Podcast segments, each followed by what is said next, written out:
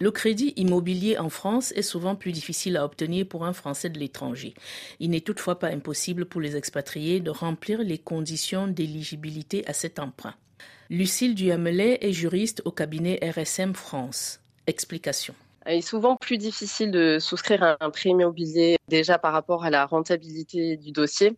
Un établissement bancaire attend des contreparties bancaires. Donc, face à un non-résident, la relation va être plus limitée et donc moins attractif qu'avec un client qui est résident. Et puis aussi, la banque va être très sensible par rapport au pays de résidence. Le poids de la réglementation est de plus en plus lourd pour les activités bancaires, pour les transactions financières sur le plan international. Donc, le pays d'expatriation va vraiment euh, conditionner l'accès au prêt. Par exemple, si euh, le pays de résidence n'a pas conclu d'accord de transparence fiscale, la banque va faire euh, directement l'impasse sur le dossier. Quelles sont les, conditions à remplir par les non-résidents pour obtenir un crédit immobilier en France? Elle ne diffère pas euh, d'un résident. Par contre, la banque va être plus stricte. Parce que déjà, il est beaucoup plus compliqué d'obtenir les pièces justificatives et de les analyser. Donc déjà, la banque va vérifier euh, la situation financière euh, du client, sa stabilité professionnelle, donc à travers le fameux taux d'endettement qui est de 35%. Puis aussi, c'est ce qui conditionne, c'est le pays de résidence. Elle va demander donc ce taux d'endettement euh, qui doit être euh, inférieur à 35%. Elle va vérifier donc euh, voilà le contrat de travail, le bulletin de salaire et là les pratiques sociales diffèrent de la France. Mmh. Donc ça va être compliqué pour la banque de vérifier cette stabilité financière. La banque va être aussi stricte sur l'apport, sur un résident par rapport à un, voilà, pour un projet immobilier, on est plus aux alentours de 10%. Sur un non-résident, on va être de l'ordre de 20 à 30%. Et aussi la garantie qui est en face.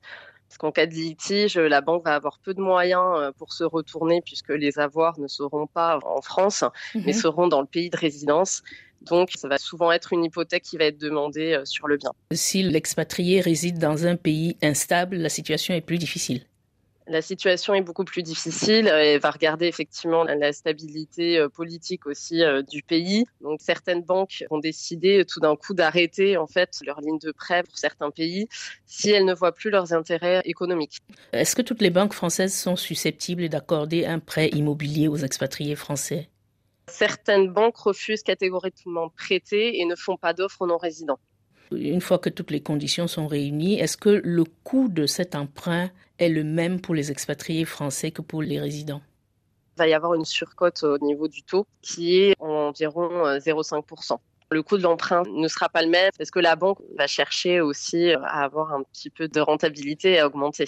Sur combien d'années un expatrié français peut-il étaler son crédit immobilier? Alors la volonté actuelle est plutôt de raccourcir la durée des prêts. On est plutôt sur une tendance de 10 à 20 ans. À 25 ans, c'est possible en France. Pour un non-résident, ça va être impossible. On est plutôt sur des euh, durées de prêts euh, plus courtes que pour un résident. Pour les expatriés envoyés par des grands groupes français, j'imagine qu'il y a beaucoup plus de souplesse. Il y a beaucoup plus de souplesse, effectivement. Ou pour des gros projets donc envoyé par un gros groupe. Déjà au niveau du contrat de travail et de euh, l'analyse des bulletins de salaire, ça sera beaucoup plus simple hein, parce qu'ils seront connus. La banque sera aussi très vigilante sur le projet. Plus il est euh, important, plus il sera simple d'obtenir un financement. Ou si le projet est risqué, par exemple un, investissement locatif avec euh, beaucoup de travaux, la banque n'ira pas forcément parce que s'il y a un défaut de paiement, il y aura que le bien en fait pour se retourner. S'il y a déjà beaucoup de travaux sur le bien, ce ne sera pas un projet viable pour la banque.